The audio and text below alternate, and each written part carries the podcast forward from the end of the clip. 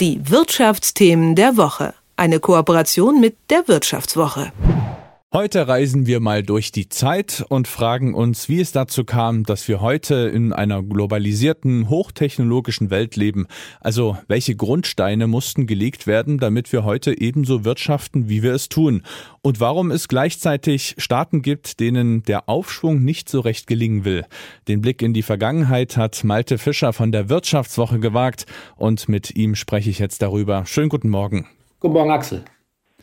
Ja, wie weit bist du denn zurück in die Vergangenheit gereist? Wie weit konntest du gehen, um noch eine Verbindung zur Moderne zu erkennen? Also wo liegt so ein bisschen der Grundstein?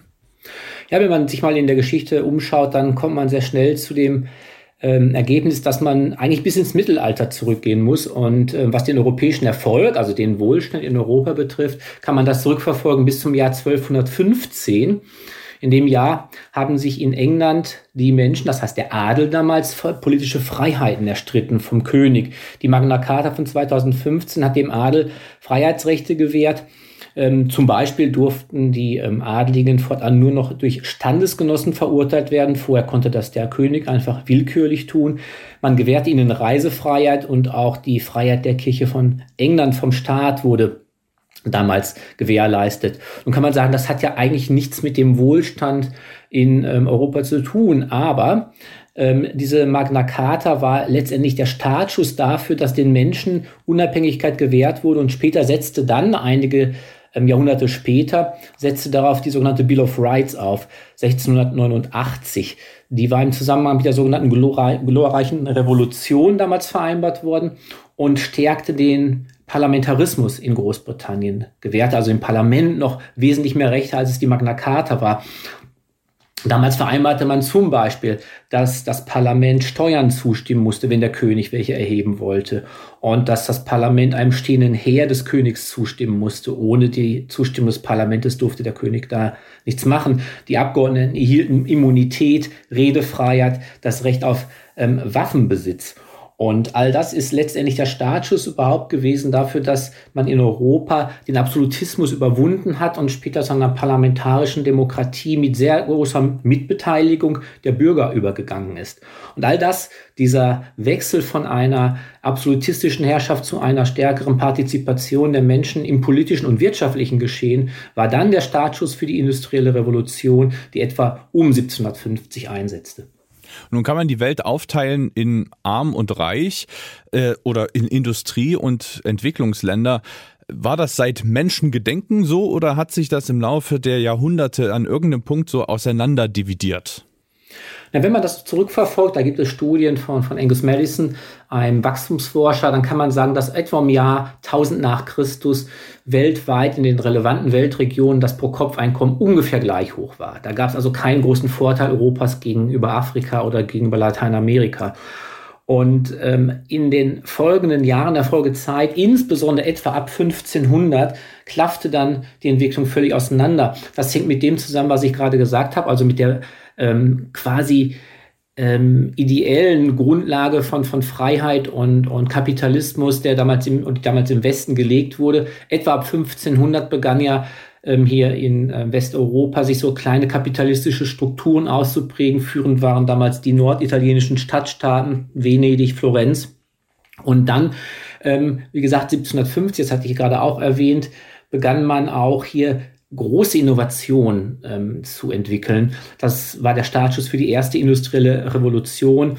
Äh, man erfand damals ähm, die, die Dampfschifffahrt, ein ganz wichtiger Punkt. Und ähm, dann die Webstühle, die Weber, Baumwollwebereien, die die Spinnräder ersetzten und später dann etwa um 1820, 30 die Eisenbahn. Das, war so die, das waren die drei großen Innovationen der ersten industriellen Revolution. Und ab der Zeit schoss das Pro-Kopf-Einkommen in Westeuropa rasant nach oben und so stark, wie man es in der Menschheitsgeschichte noch nie erlebt hat. Und die anderen Weltregionen blieben weit, weit hinter Westeuropa zurück und Westeuropa wurde zum führenden Kontinent der Welt, was sich nicht nur wirtschaftlich dann ähm, auswirkte, sondern auch technologisch, wissenschaftlich, kulturell.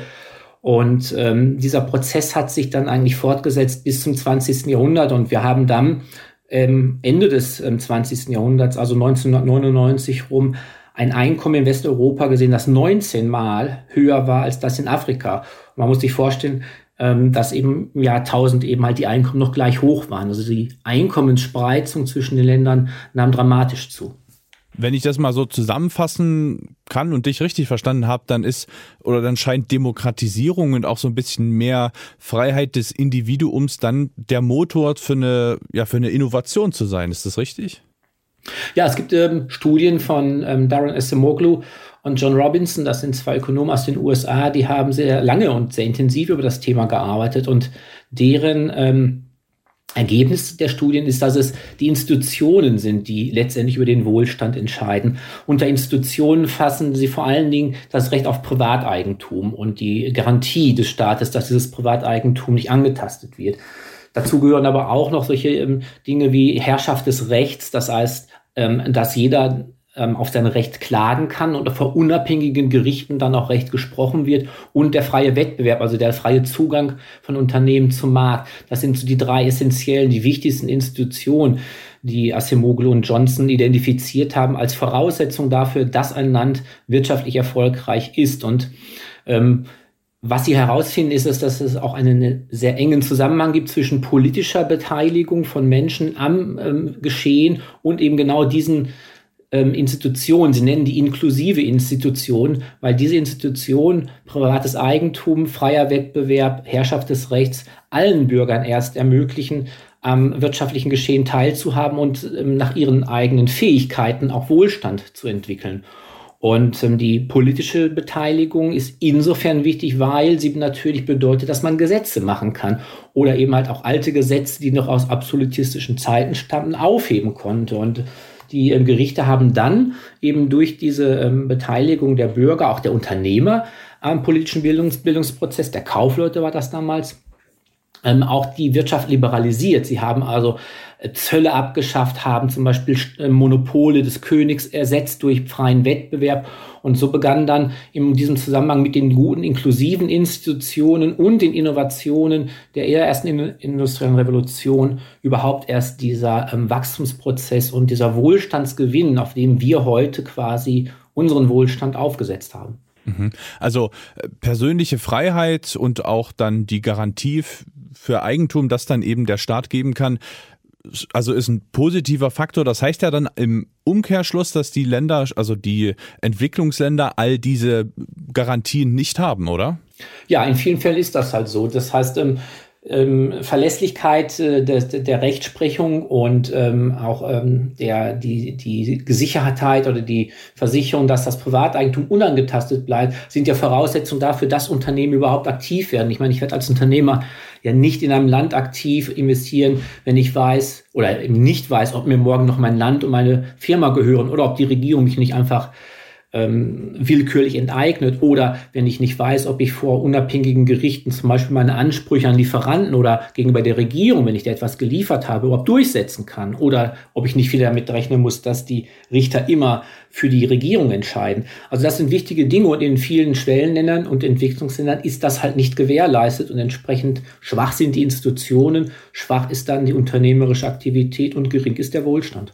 So wie du das jetzt beschrieben hast, da das passt für mich fast schon wie eine kleine Beschreibung auf China. Aber China ist ja nun eine ökonomische Weltmacht. Wie passt denn das zusammen, dass ein so restriktives Land äh, ja doch so, so erfolgreich ist? Ist das von Dauer?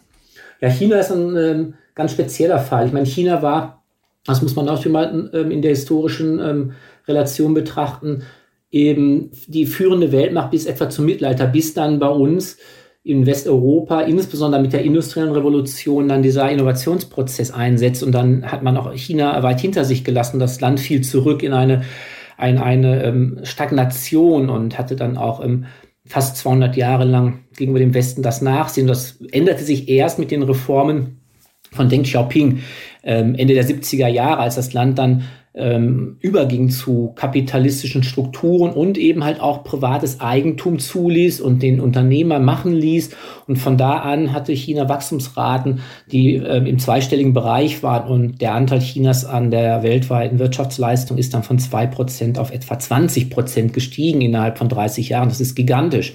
Das Problem Chinas ist aber nun, dass in China nach diesen Aufholprozessen, die wir gesehen haben, ja unter Xi Jinping eine Politik eingesetzt hat, die das Rad ein, in gewisser Weise muss man sagen, zurückdreht, weil jetzt der Staat immer wieder stärker in die Wirtschaft eingreift, in privaten Unternehmen Auflagen macht oder eben halt ähm, sie sogar enteignet. Wir haben ja auch jüngst erst die ganzen Geschichten erlebt mit ähm, mit ähm, dem Eingriff des äh, chinesischen Staates in die ähm, Geschäftspolitik der Tech-Unternehmen. So etwas verunsichert natürlich. Dazu kommt dann auch die Nichtbeteiligung der Bürger, faktische Nichtbeteiligung der Bürger am politischen Prozess. Da gibt es zwar einen Volkskongress, aber da hat ähm, der normale Bürger überhaupt gar keine echten Stimmrechte, da irgendetwas mitzubestimmen, sodass man ihnen sagen muss, in China sind die Institutionen nicht inklusiv im Sinne von Asimoglu, sondern extraktiv, so nennt er das in seinen Studien. Das heißt also, dass äh, letztendlich ähm, vor allen Dingen einige wenige von diesem Aufschwung profitieren.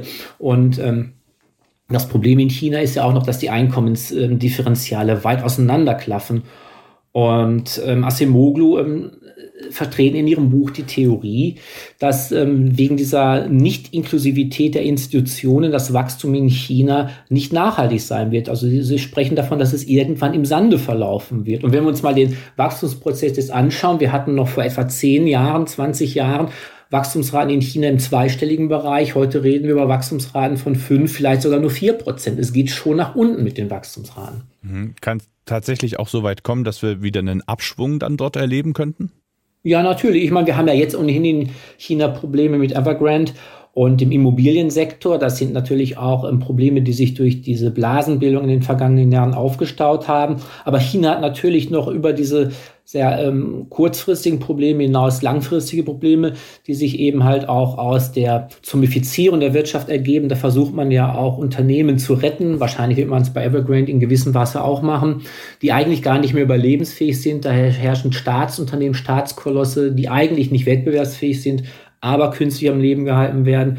Wir sehen das, was ich manchmal ganz gerne als Remaoisierung bezeichne, also die, die zunehmende Kontrollwut des Staates gegenüber Bürgern, gegenüber Unternehmen. Das ermöglicht ja kein freies Forschen, wie das im Westen der Fall war, etwa zu Zeiten der industriellen Revolution, sondern wird alles vom Staat vorgegeben, in diesen Bahnen müsst ihr forschen, das müsst ihr machen, das müsst ihr machen. Und wir sehen in China ein demografisches Problem durch die Ein-Kind-Politik, die die jahrelang hatten. Ähm, China droht also alt zu werden, bevor es richtig reich wird. Das sind alles Faktoren, die einen fast dazu veranlassen, zu sagen, wir müssen nicht so sehr Angst vor China haben, sondern wir müssen mittelfristig Angst um China haben.